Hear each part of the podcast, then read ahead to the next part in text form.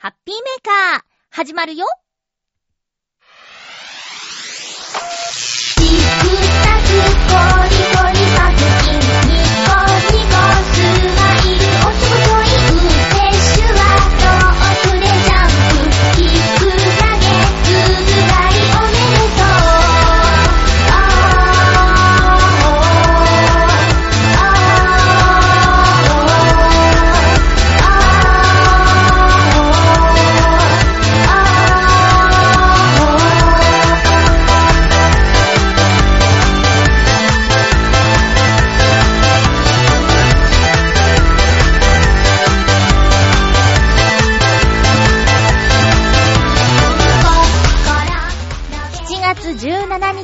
日、まゆっちょのハッピーメーカー。この番組は、ハッピーな時間を一緒に過ごしましょうというコンセプトのもと、ちょあへよ .com のサポートでお届けしております。週に一度の生存報告、ハッピーメーカーです。今日も最後まで1時間、よろしくお願いします。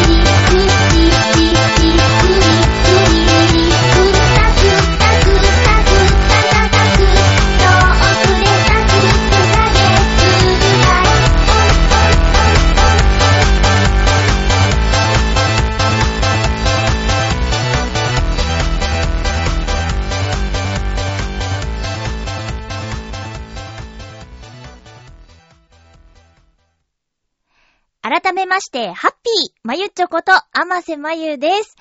言いたかないけど、暑いですね。ごめん、だって、暑いもん暑いんだもの。あのね、私、まあ、悩んでることがありまして、あのーいつもね、夜勤が終わって、帰り道に、えー買い物をして帰るんですよ。あまあ、いつもっていうか、週に2、3回ぐらい、えーお肉とかお野菜を買って帰って、なるべく自炊をするように今してるんですけど、そのね、まあ、朝のお日様が出てきたらもう30度になっちゃうような、この気温の中、生肉を持ち歩いていいのだろうかという、ねえ、ちょっと怖いなと思って。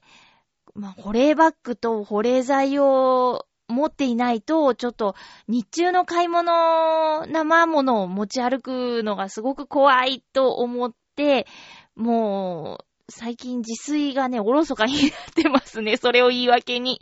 もう一つ言い訳があるとしたら、さあ、ちょっとご飯でも作ろうかなっていう時間帯が、あの、西日がものすごい差し込んでくるとかね、キッチンの環境とかはあります。うちは今住んでるのがね、1LDK の形なんですけど、えーと、リビングがもう、なんだろう、ちょっと広めで、古いマンションなんですけど、広めのリビングなんですよ。で、えー、そ、広い方のリビングでエアコンをつけるのは、まあ、遠慮してるというか、やっぱり効率が悪いし、もったいないなと思ってるので、寝るように使ってる小さい部屋は、除湿の26か7。7の扇風機が結構多いんだけど、その状態なんですね。で、まあ、なるべく、そうですね、体力仕事なので、ちょっと家にいるときは、あのー快適なところにいさせてもらおうと思ってそういう状態で暮らしてるんですけど、キッチンはリビングの方にあるんですよ。リビングだって。キッチンはリビングの方にあって、で、まあ、どうしてもね、暑い中料理をしなきゃいけないっていうのがもうほんとめんどくさくって、最近結構サボってますね。やっぱね、あのー火も使うし、ねえ、室温も高いしっていうことで、いろんなことがちょっと、お怠け状態になってるんですけど、まあ、こもってるからこそできることといえば、取りだめていた映像を見たりって、いや、取りだめてた映像はね、リビングの方のテレビなんだよな。だから、え例えば Amazon プライムビデオで気になっていた作品、海外ドラマとか、おすすめされてたアニメとかを最近よく見てます。まあ、ラジオ聞いたりも継続でやってるんですけど。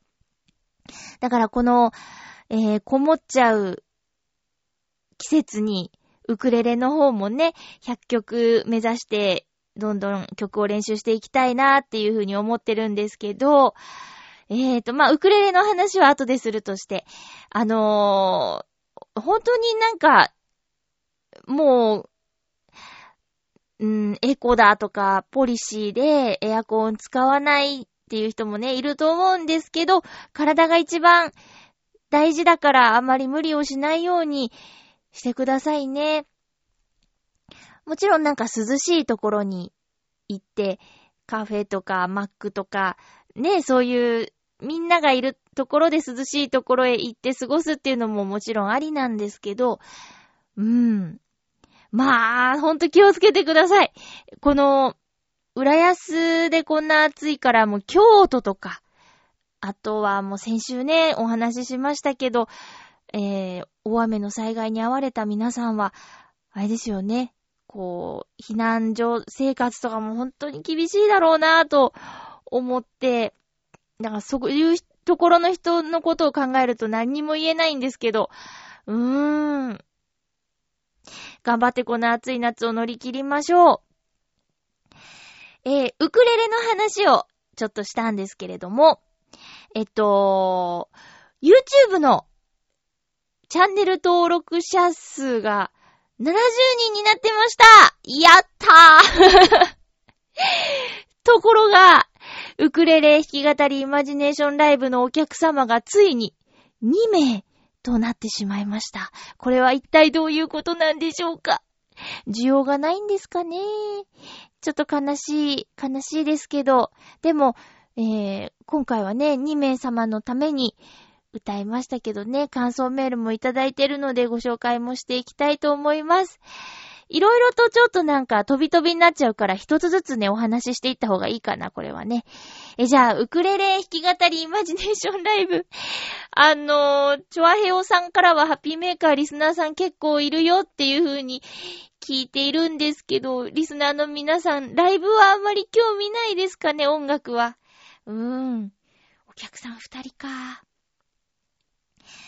感想メール、その二人ともからいただいております。ありがとうございます。えー、っと、ハッピーネーム、ブルユニさんからありがとうございます。あ、まず今回のね、あの、ウクレレライブの選曲は、えっと、チューブのシーズンインザさんと、バックナンバーの高根の花子さんと、えー、ジッタリンジンの曲をホワイトベリーがカバーしたりしている夏祭りの3曲を歌いました。感想メールご紹介させていただきます。ハピネームブルーニさん、ありがとうございます。まゆちょ、ハッピー、ハッピー？そっか、夏祭りはホワイトベリー派でしたか。ジッタリンジン派の私は世代を感じます。言うてもそんなに変わらないと思うんですけどね、年齢的にはね。それはそうと、ウクレレ夏の会ありがとうございました。こちらこそ本当にありがとうございます。夏といえばチューブという王道も素敵でした。バックナンバーの歌もいい歌詞ですね。8月も楽しみにしています。久しぶりにジッタリンジンの歌探して聴こうかなということでありがとうございます。チューブのね、シーズインザさんはね、あの、サビしか知らなかったんですよ、私。ストップザシーズンインザサン。YouTube にね、もうあるので、興味ある方は聞いてみてください。えー、っと、そう、バックナンバーっていうバンドの曲もやりました。もう一通ね、感想をご紹介してから、ちょっと内容を触れていきたいと思います。ハッピーネームミンチさん、ありがとうございます。まゆちょうハッピーミンチです。どうもありがとうございます。ウクレレイマジネーションライブ7月の回、感想です。今回は夏の歌ということで、弾き語りによりライブ感がありました。MC でもおっしゃっていましたが、バックナンバーさんの曲の歌詞はいいですねを、お二人ともそう言ってくださってる。恋愛感が聞けるのは、ちょっと楽しいなと思いました。夏祭り、かっこしっとりバージョンは、いい締めになる選曲でした。夏も終わりだという気分になりますが、来月も夏曲楽しみにしてますよ、笑い。ということでありがとうございます。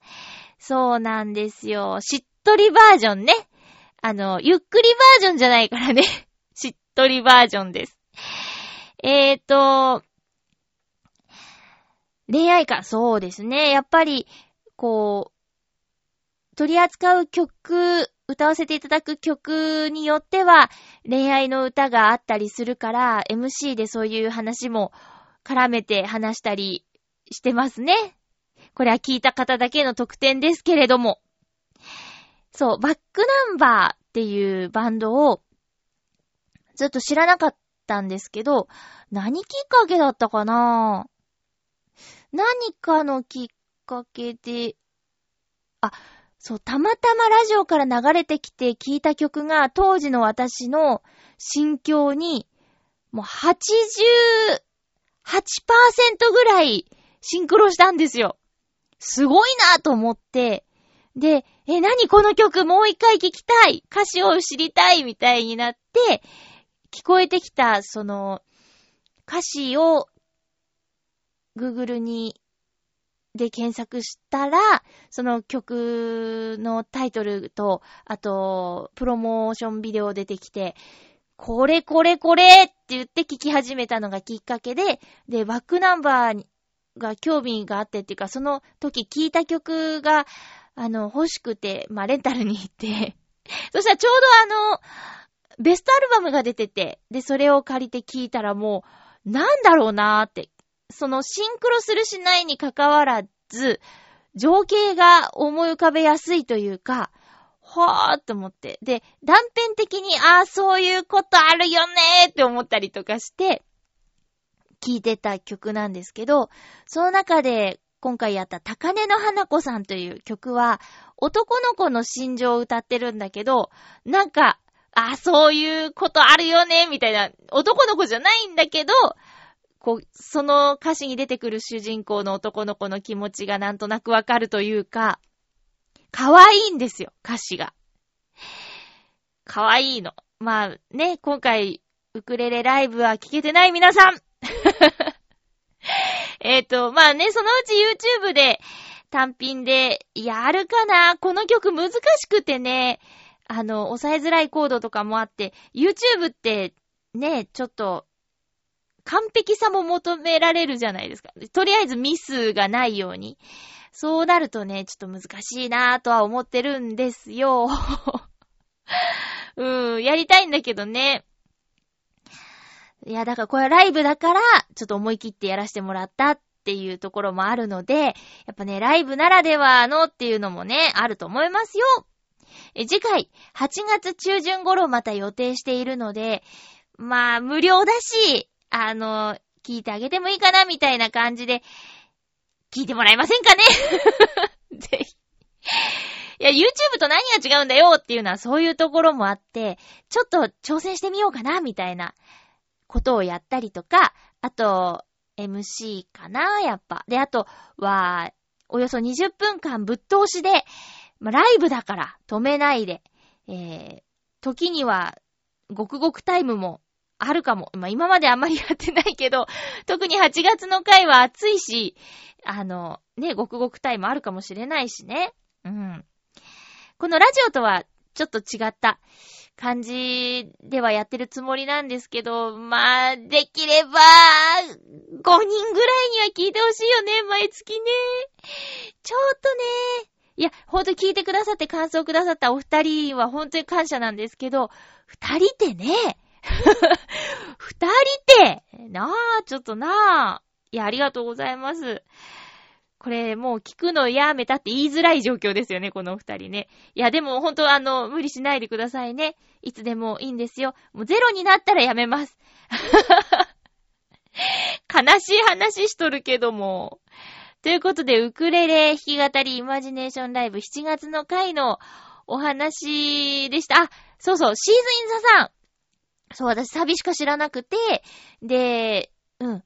あの、サビ以外のところは今回歌いたくて、あのー、聞いて練習したんですけど、まあ、YouTube とかにあるチューブが歌ってる映像は、なんていうかライブバージョンとかテレビに出演した時の映像が多くって、ちょっとアレンジみたいなのが入ってたんですよ。だから、最終的に参考にしたのは、まあ、カンポ、カンコピはできてないと思うんですけど、えっと、これは皆さんにもおすすめなんですけど、トキアサコさんっていう方がカバーしてるんですよ。で、トキアサコさんのシーズンザさんもいいんですけど、えっと、サマーヌードっていう曲があって、えー、っと、これもね、時あさこさんがカバーしてるのかななんか爽やかでいい感じですよ。うん。サマーヌードね。なんだっけ。はっしゃぎすぎてる、夏の子供さ、みたいなやつ。わかるかな？まあ、とにかくサマーヌードとシーズインザさん、時あさこさんバージョンでぜひ聴いてみてください。夏って感じします。そう、夏は、あのー、ね、ちょっと、私はね、とても辛く厳しい季節なんですけど、唯一あるとすれば夏の歌が、あいい歌がたくさんあるなっていうことなんですけどね。暑いの苦手なくせに夏の歌聴くのは好きっていう、ちょっと矛盾してるかな。まあまあそんな感じで、えー、ウクレレ弾き語りイマジネーションライブのお話でした。8月の回二人より増えますようによろしくお願いします。えっ、ー、と先週は、あ、今、夜勤のチームの中で、まあ一部なんですけど、えっ、ー、と、タピオカがブームで 女子高生みたいあの、タピオカがね、ちょっと、ブームで、一部で。で、おすすめされたお店の名前がね、なんか、ややこしいんですよ。まず私がイクスピアリで何度か行ってスタンプカードも結構溜まってきたんですけど、ゴンチャっていう、えー、お店がありまして。ここ結構好きなんですよ。あの、タピオカの弾力が結構あって。で、二つおすすめされたんですけど、茶バーっていうお店と、茶タイムっていうお店を紹介してもらいました。で、茶バーは新宿とか錦糸町とか、まあ、その他にもあるみたいです。で、茶タイムは、えー、銀座に最近新しくできたらしいということを聞いて、で、私、有楽町とか東京駅銀座あたりは、あの、シュッとこう、浦安から出やすいから、シュッと行っちゃうところなんで、今回はね、茶タイムというお店に行ってきました。茶タイムはね、あのー、なんだっけ、銀座6っていう、大きな建物のビルの、まあ、正面入り口の裏側あたりにあるんですけど、カウンターだけのお店で、まあ、レジも1個しかないし、で、行列できてて、絶対人気になるじゃん。これ今タピオカ流行ってるし。なのになぜこんな小さなお店なんだとは思ったんだけど、えー、行ってきました。結構ね、そうだな。その時は、ちょっと外はみ出るぐらいまで並んでたかな。私は、えっ、ー、と、ほうじ茶ミルクティーみたいなのを選んで、で、タピオカ入れて飲みました。で、一緒に行ったお友達はね、抹茶ミルクラテにタピオカ入れて飲んでました。えー、いろんな組み合わせあるんですけど、メニューが多いのが印象的だったかな、チャタイムさん。あとは、店内の壁に描いてある絵が、えー、っと、有名な絵画を、チャタイムとコラボさせたような黒いタピオカをその有名な絵画に入れ込んだような、例えば、青い耳飾りの女？少女かな？の絵の青い耳飾りのところに黒いタピオカがあったりとか、えっと、落ち穂拾いっていう絵があって、それは全体的に黄色やオレンジのイメージの絵なんですけど、それがあの、茶摘みをしている絵にちょっと変わってて、全体的に緑の印象の絵に変わってたりとか、あと、あー、ちょっと名前、あ、でも、えっと、モナリザか。モナリザが、あの、タピオカドリンクをこう持ってるみたいな絵とかね。いろいろそういうところが待ってる間も楽しませてくれて、いい感じのお店でしたよ。えーっとね、まだ行ってないのは茶タイム、なん、茶バーか、茶バーなんですけど、茶バーを調べた時に飲んでみたかった桃のお茶とのコラボがね、もう終わっちゃってて、これはタイミング逃したなぁ、残念っていう感じがあるんだけど、どうしてもね、新宿錦糸町あたり、よいしょってしないといかないエリアだから、今回ちょっとね、最初におすすめしてもらったのに、まだ行ってない状態なんですけどね。当初の予定では、茶タイムと茶バーをはしごする予定だったんですよ。でも、一つ、茶タイムで飲んだら、もうお腹いっぱいになっちゃって。うーん、行けなくなっちゃったんでね、またリベンジをしようと友達と誓った感じなんですけども。皆さんもね、わー、わかんない。好き嫌い分かれるのかな？なんでこれがいいんだって思う人もいるかもしれないけど、あの、もちもちの食感の大きなタピオカがね、私は今、とてもハマっています。まあ、夏のね、水分補給に、もし思い出したら、タピオカドリンク飲んでみるのいかがでしょうか？お店によってね、だいぶそのタピオカの食感とか変わってくると思うから、とりあえず私は、今んとこ、茶タイムとゴンチャだったら、ゴンチャのタピオカの弾力の方が好みに合うかな。うん。ぜひ、行ってみてください。あとね、あのーお友達のお友達のおすすめで、浦安にある、えーっとね、ダンダダン酒場っていうところに行ってきました。ダンダダン酒場っていうのは、えー、肉汁餃子が一押しのお店なんですって。でも、私はですね、その友達の友達が教えてくれたという、パクチーサラダ目当てで行ってきました。あの、メニューを見るとね、悪魔的美味しさってこう、パクチーサラダの横っちょに悪魔的美味しさって書いてあるんですよ。で、私も一緒にいた友達もパクチーが大好きで、まあ、それが食べられたらいいよねっていう感じで席に着いたんですけど、まあ、大体、その、だんだだん酒場っていうぐらいだから、まあ、居酒屋さんかな、ジャンル的には。で、大体居酒屋さんに行くと、お飲み物どうしますかってまず、もう、メニューも見る間もないぐらいのタイミングで、お飲み物いかがしますか？みたいな感じで聞かれると思うんですけど、このダンダダン酒場。何枚お持ちしますか？みたいな。餃子何枚お持ちしますか？って最初聞かれて、え、え、え、餃子？まず餃子？ってなって、あ、ごめんなさい、初めて来たのでわからなくてって言ったら、あ、当店はあの、餃子が一押しなんですけど、お出しするのに時間がかかっちゃうので、まず聞いてますって言われて、あ、おわ、そうですかって。で、6個入りって書いてあって2人だったから、あの、え、じゃあ、とりあえず1枚お願いしますって言って、あの、1枚いただきましたみたいな。厨房にお姉さんが声をかけて、で、その間にあの、飲み物を選んで注文して、で、他のね、おつまみ的な、もちろんパクチーサラダも頼んで、おつまみ的なやつを何種類か頼んで、まあ、最初に出てきたのはパクチーサラダかな。これこれつって、お目当てのこれこれなんて言って。で、どんな状態かっていうと、まあ本当に山盛りだったんですよ。で、友達、あ、親友のね、親友の友達が行った時は女性で一人で行ったんだって。で、その時もうすっごいパクチーだらけだったみたいに言ってたから、まあ言うてもね、そんなじゃないでしょうと。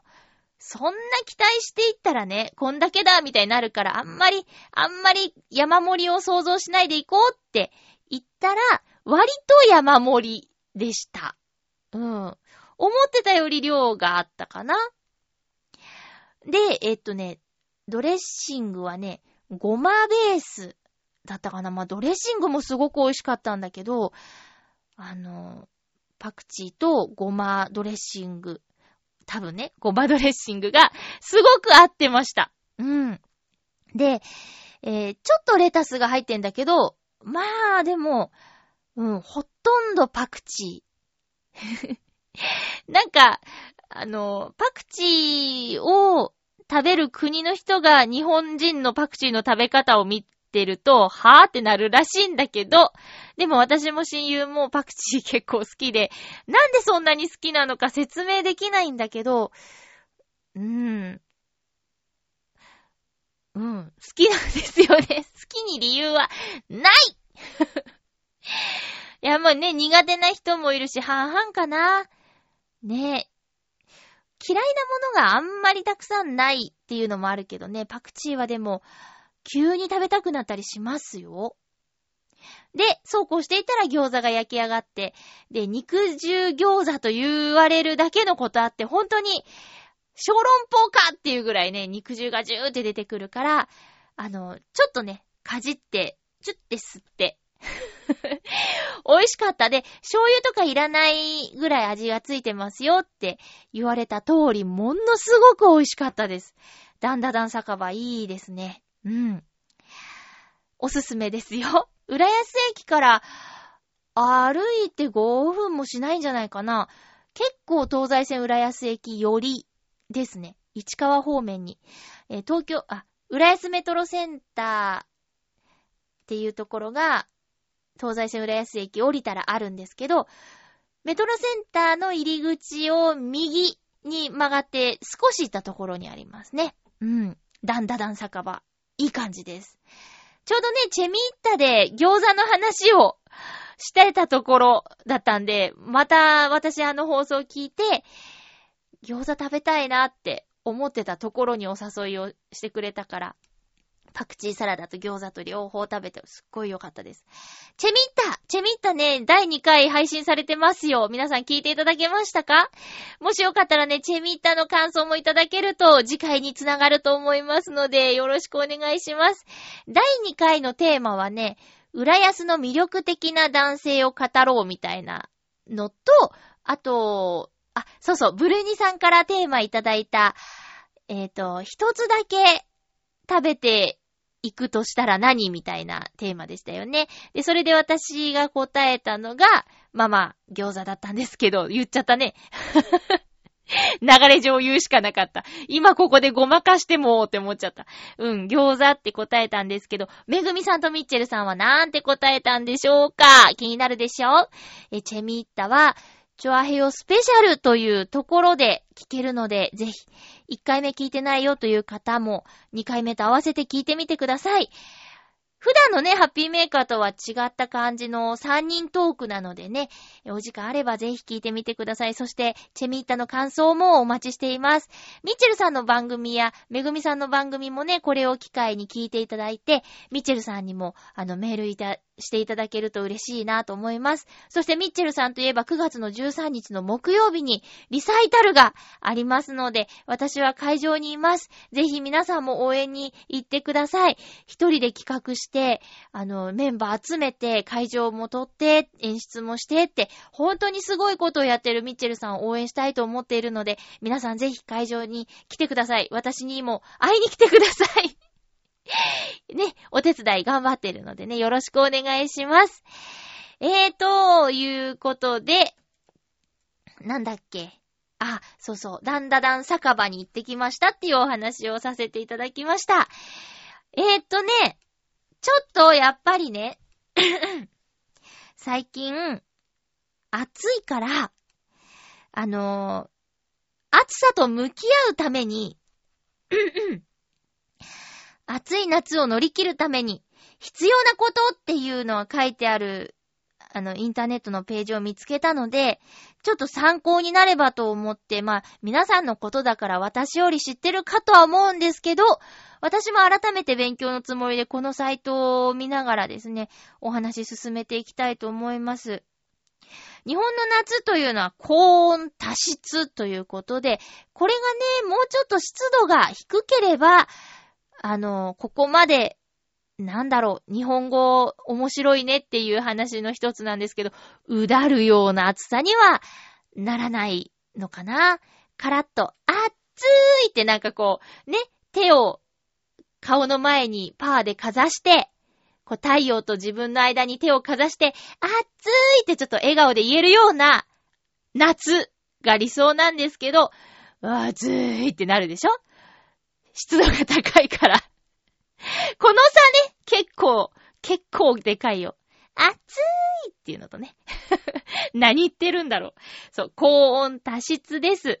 ということは、え消化機能が低下し、多量の汗でミネラル分が減少し、冷たいも飲み物の取りすぎなどで食欲不振、体温調節機能低下した結果、だるさ、熱中症、夏バテということになってくるみたいです。これ悪循環ですね。ねえ。これはた、まあ、確かにあるよね。暑いとさ、お腹はすくんだけど何食べたいかわからないみたいな状況になったことないですか？私、いつだったかな？うーん、いつかの夏、週5でコンビニの冷やし中華食べてましたよ。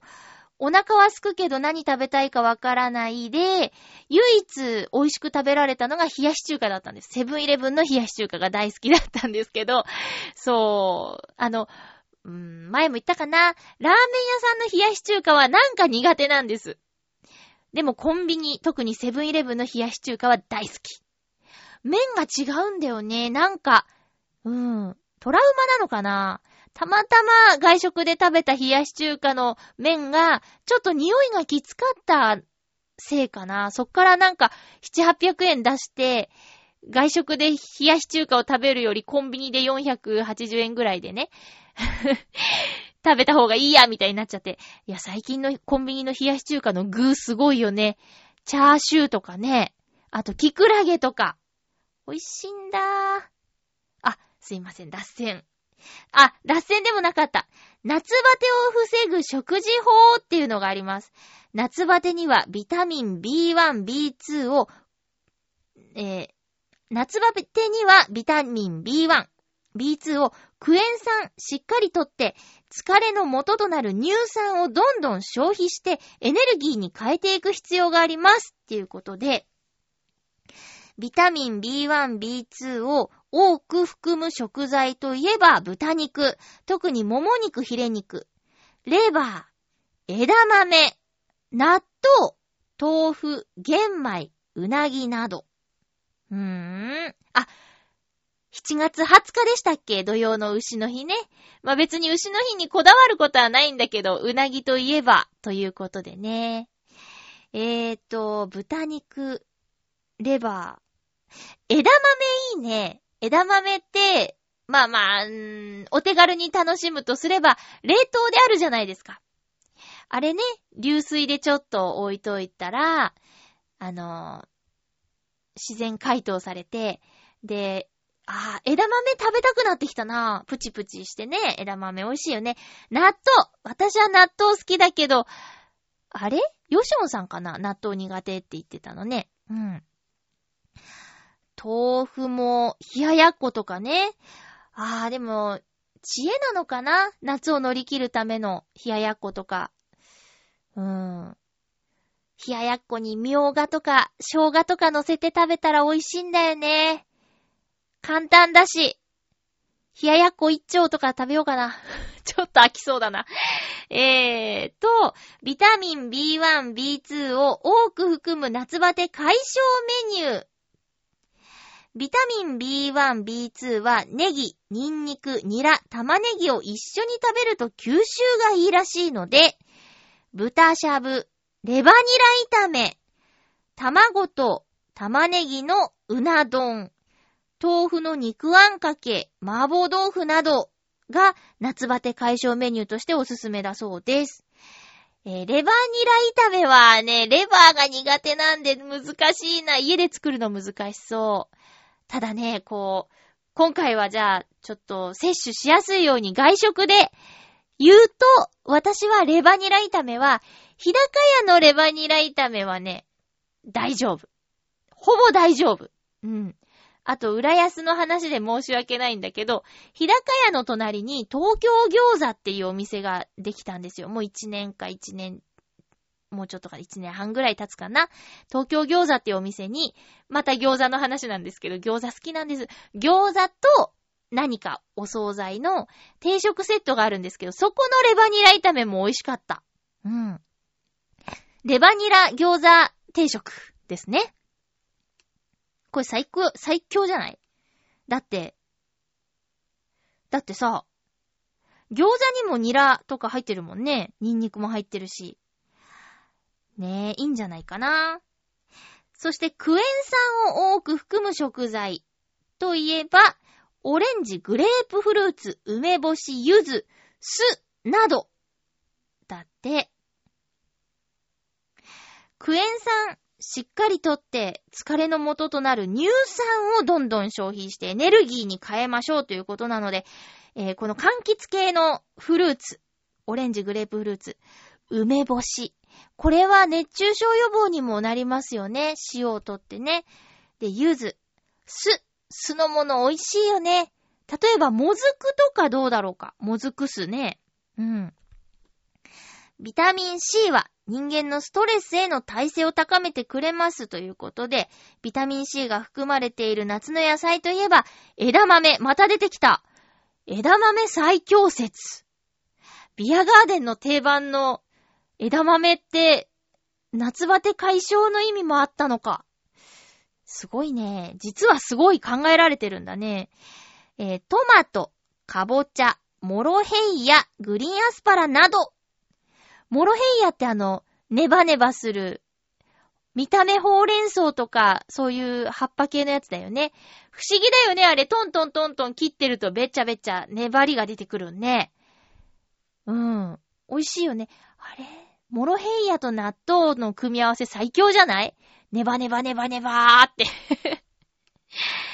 えー、これらを使ったおすすめのメニューは、かぼちゃのスープ。あー、絶対美味しいじゃん。甘くて美味しいよね。トマトとアスパラのサラダ、麻婆ナス。夏野菜カレーなど。あー、夏野菜カレーは美味しいけど食べきる量作らないといけないからな置いとくの難しいもんね。うーん。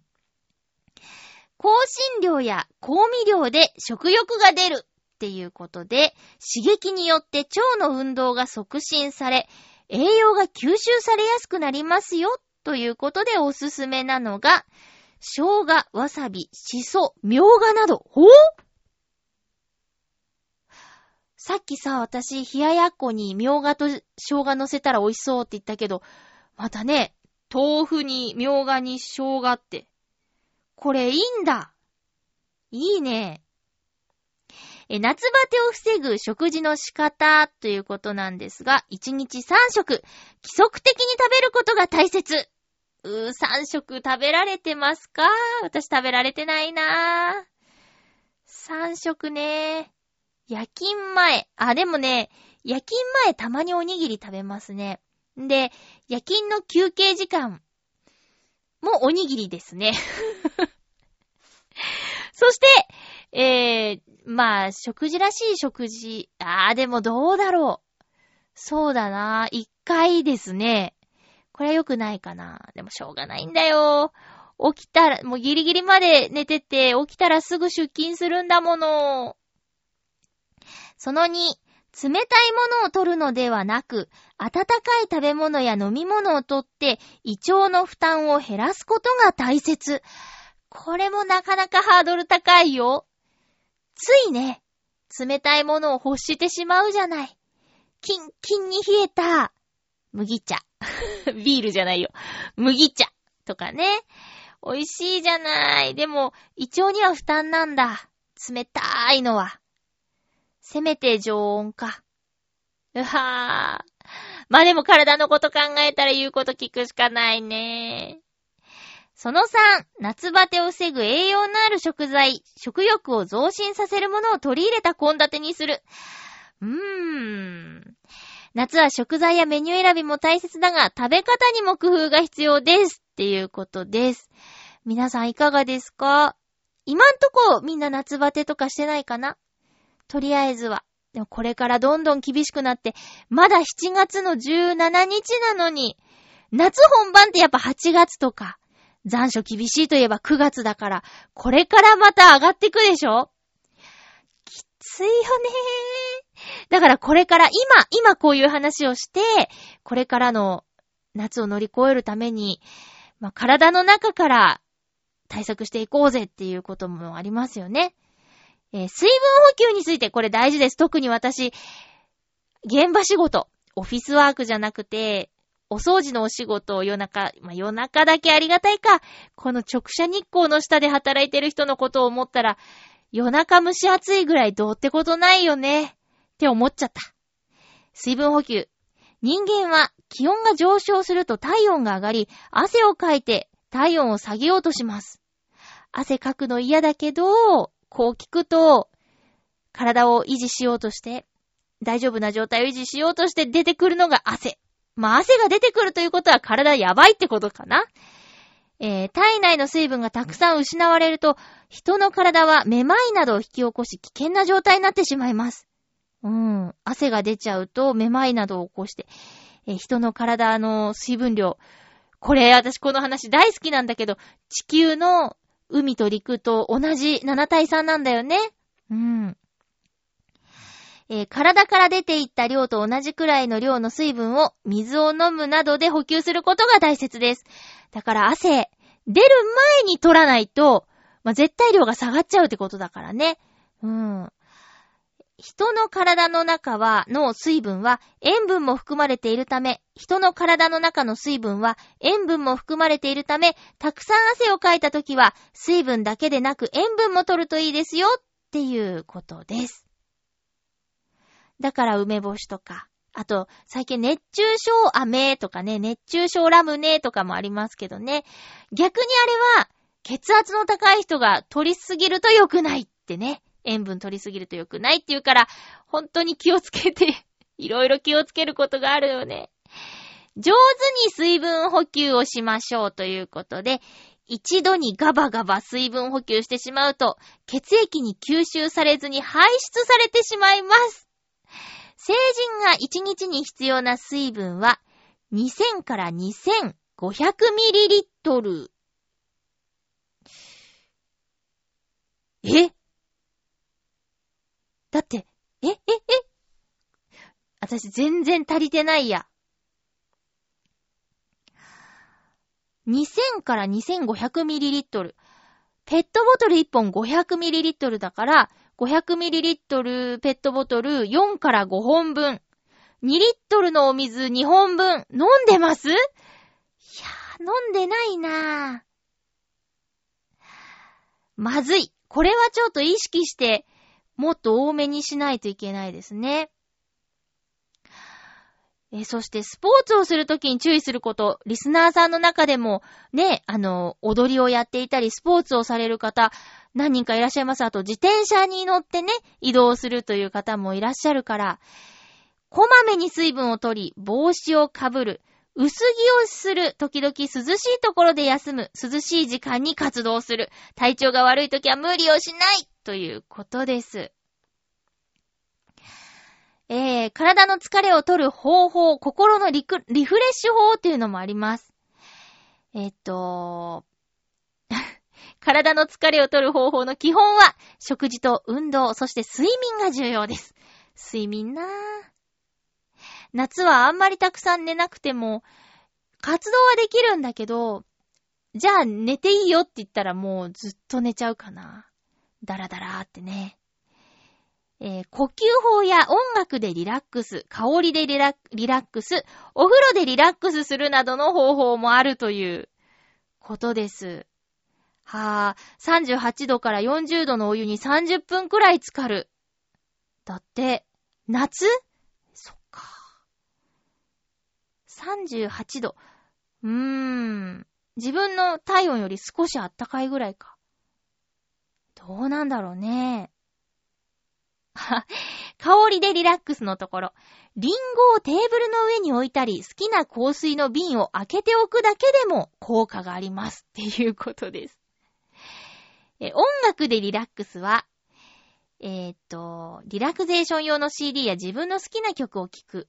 寝る前に少し元気が出るものを少し小さい音で聞く。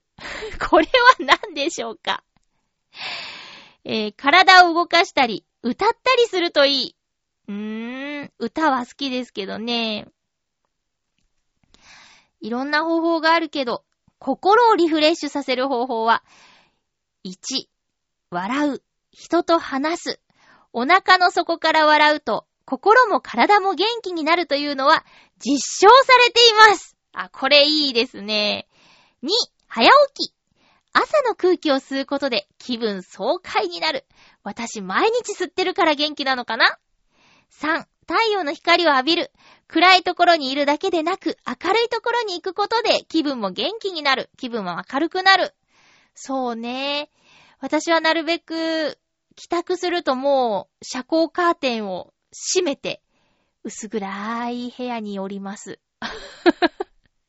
いや、少しでもね、部屋の気を上げないようにですよ。あとは、まあ私は夜勤だから、帰宅したらもう夕方という感覚で、その後夜になるという感覚で、カーテンは閉めているんですけどね。4、星を見る。瞬いている星を見ると落ち着く。これ毎晩やってます。5、ぼーっとする。何も考えなくてもいいので心が楽になる。6、アロマテラピー。7、音楽を聴く。8、散歩、ウォーキングをする。9、プールなどの水泳など。あー。えーと、体の疲れをためない方法。スポーツドリンクを寝る前に少し飲んでおくと、体の疲れが取れる。ただし飲みすぎると、糖分の取りすぎで疲労しやすくなるので注意する。難しい。えー、さっきさ、2から2.5リットルの話したけど、これはスポーツドリンクを2リットルじゃ、ダメなのかな？うん。えー、っと、だから、お茶とか水とかってことだよね。基本、水、お茶。えスポーツ飲料の時は、取り、取りすぎないようにってことです。基本、水やお茶。そうか。いろいろ気をつけないと。えー、っと、十分な睡眠がリフレッシュに大切。これなぁ、ちょっと耳が痛いなぁ。7時間半から8時間が理想って言われてるっけ。精神的には、暑さなんか怖くないと、暑さに立ち向かう気持ちを持つことが大切。あ、これできてなかった私。暑いのやだやだやだって言ってるけど、ダメなんだ。立ち向かう気持ち。暑さなんか怖くない怖くない怖くないストレッチ体操をするといい。うーん、まあ大事だと思う。ラジオ体操をね、こう夜勤の前にやるんですけど、めっちゃ一生懸命やるもん。気持ちいいよラジオ体操ちゃんとやると。なんか、だらだら動く人結構いるの。ラジオ体操をしっかりやらない人。手足をピンと伸ばさない人結構いるんですけど、私はなんか気持ちいいからやってるんだけどね。真面目だね、なんて言われると、え、なんでって思うけどな。えー、まとめです。夏バテは暑さにより体温調節ができなくなることと、消化機能が低下することで起こります。十分な睡眠をとり、1日3回の食事をとる。水分補給は早めにこまめにとる。日頃から体力をつけておく。何事もゆっくりリラックスすることで疲れを取ったり、溜めないようにしましょうということでした。もうネットの記事をね、あの、使わせていただいたお話だったけど、私も読みながらだいぶ勉強になりました。もしね、何か一つでも参考になったことがあれば嬉しいです。えー、ご清聴ありがとうございました。お知らせなどなど。えっ、と、チェミッタのお話をしたんですけども、あの、音楽村の、えー音楽村放送局っていうことで、出演者の皆さんに、チョアヘヨ .com のめぐみさんがインタビューをした模様が、配信が始まったそうです。こちらも、チョアヘヨスペシャルかなえー、っと、ちょっと、確認するね。うん。チョアヘヨスペシャルで、えー、配信されています。えーと、こちらはね、結構長いかな？あ、ちょっとずつ配信するのかな？とにかく、あの、音楽村というイベントが6月にあって、で、そこに出演された方の、えー歌じゃないトークの部分が聞けるので、もちろん出演された方はもちろん、えー会場に行けなかった、来年行ってみようかどうしようかな、開催されるとしたらね、来年行ってみようかな、なんて考えている方は、ぜひ、あの、あ、こんな人たちが出演してるんだ、とか、あ、見に行くだけじゃなくて、浦安在住在勤の方は、参加も考えたりとかね、こんな皆さんが音楽頑張ってるんだ、僕もやってみようかなって思ったりとか、うん、思えるかもしれないので、ぜひ、えー、チョアヘオスペシャルにて配信されている、音楽村放送局のインタビューの模様、ぜひ聞いてみてください。私もね、ちょっとだけ最後に、あの、お手伝いしてたから話すタイミングあるかなーなんて言ってたんだけど、最後の最後にちょっとだけ、もう終わりかけでヘロヘロの状態、いやー落ち着くねーなんて言って話したような気がするんだけど、よかったら聞いてみてください。それから最初にも言いましたけども、えっ、と、チェミータというタイトルつけております。ミッチェルさんとめぐみさんと私のコラボの番組の方もぜひ聞いてください。えっ、と、3人で喋ってます。うん。私ももう、なんか、確認も込めてね、なんか変なこと言ってないかなと思って、確認の意味も込めて聞いたんだけど、まあまあなんか、ね、自分のハッピーメーカーの、えー放送を確認で聞いたりは毎回してるんだけど、やっぱ一人喋りの自分の声を聞くのと、こう、三人いる中でのトークの番組を聞くのとではまた違った感じがして、うん、楽しんで聞いちゃいました。楽しそうだなーなんて言って。うん。割とラジオとかね、客観的にもう聞けるんですよ。もう。もうね。うん、それで、あーここはちょっと、なんだろうな、変な風に言っちゃったなとかっていうのを、まあ、取り返しはつかないんだけど反省しつつ、次に、まあ、ね、なるべく同じような、あの、失敗というか、あの、うん、ね、しないように気をつけたいなと思って、こう、自分の放送は聞くようにはしてるんですけどね。うん、チェミータも客観的に聞いて面白かったです。面白かったです。ぜひ聞いてください。よろしくお願いします。えーと、今回、あ、そうだ、今回ね、冒頭に言い忘れちゃったんですけど、収録を、あの、告知通り日曜日にさせていただきました。あのーもしね、お便りが、あの、間に合わなかったよっていう方、申し訳ございませんでしたって、あ、そういえばお便りご紹介してなくない？ごめんなさいね。えっと、ハッピーネーム、青のインプレッサさんからの普通歌をご紹介します。すごい遅くなっちゃった。えー、まゆちょさん、ハッピーでございます。ハッピーでございます。まゆちょさんは、9月の連休はどこかに行きますか？僕はもう宿の予約をしましたよ。あとは、レンタカーと深夜バスの予約のみですので、楽しみですな。でも、旅費がトレンタ君だと、安く済みそうだし、どっちを取るか困りますなぁ。うーん、ありがとうございます。私ね、カレンダー通りの連休ないんですよ。お休みないから、連休どこかに行きますかとかはね、特にないんだけど、9月は13日のミッチェルさんの コンサートのお手伝いという予定だけ、ビシッと入っております。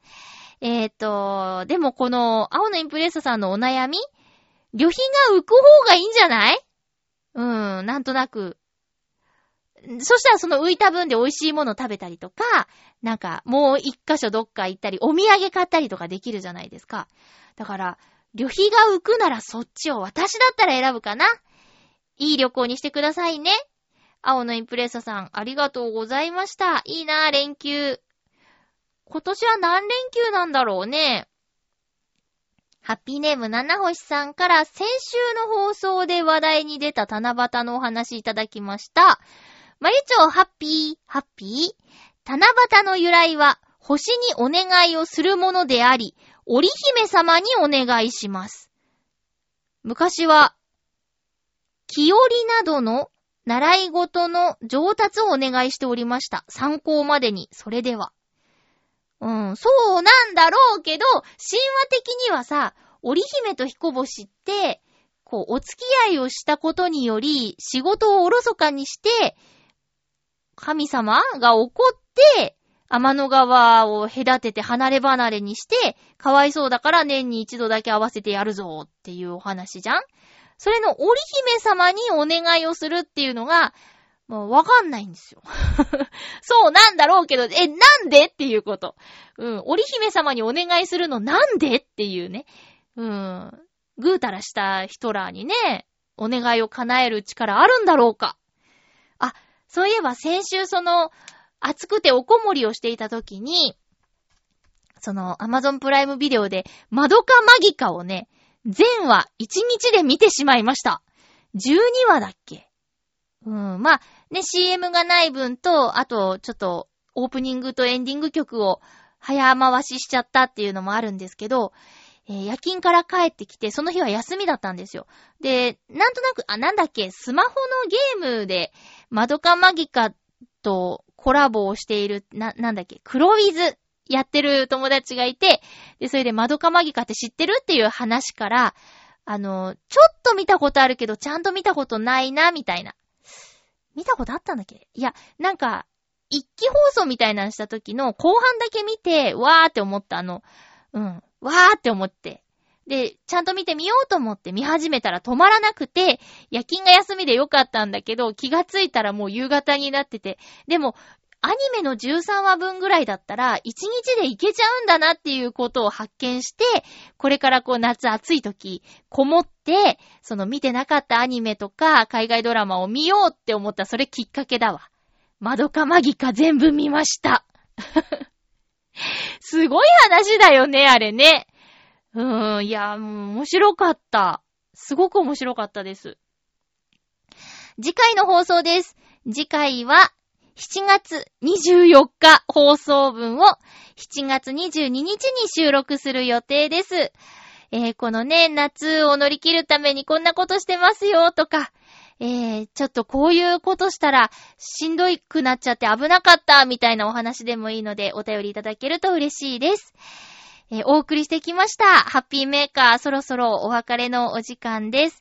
えっと、ね、こう、西日本の土砂災害が結構大きく報じられていて、やっぱり被害に遭われた方や、命を落とした方のお話が日々どんどん増えていったりとかしちゃっておりますけれども、大変なのはこれから復興していくことなんですよね。で、ね、ボランティアに行って人的な、あの、協力をするっていうのはすごく必要なことかもしれないんだけど、あの、いろいろと難しいことがある。やっぱり仕事しながらとかだとね、なかなか難しい。私も実家は岡山だけど帰省するのは難しいってなるとやっぱり必要なのは義援金的なね、お金、募金とかだと思うんですよ。で、そういうのの募集も、あの、始まったりしているので、皆さんの思い入れ、思い入れのある地域に、あの、募金するのもよし、ふるさと納税っていう手もありますからね。そのあたり、もしよかったら、ちょっと協力していただけるとありがたいかなって思ったりもしています。私ももちろんやろうと思っています。えー、お相手は、まゆちょこと、あませまゆでした。また来週、ハッピーな時間を一緒に過ごしましょう。ハッピー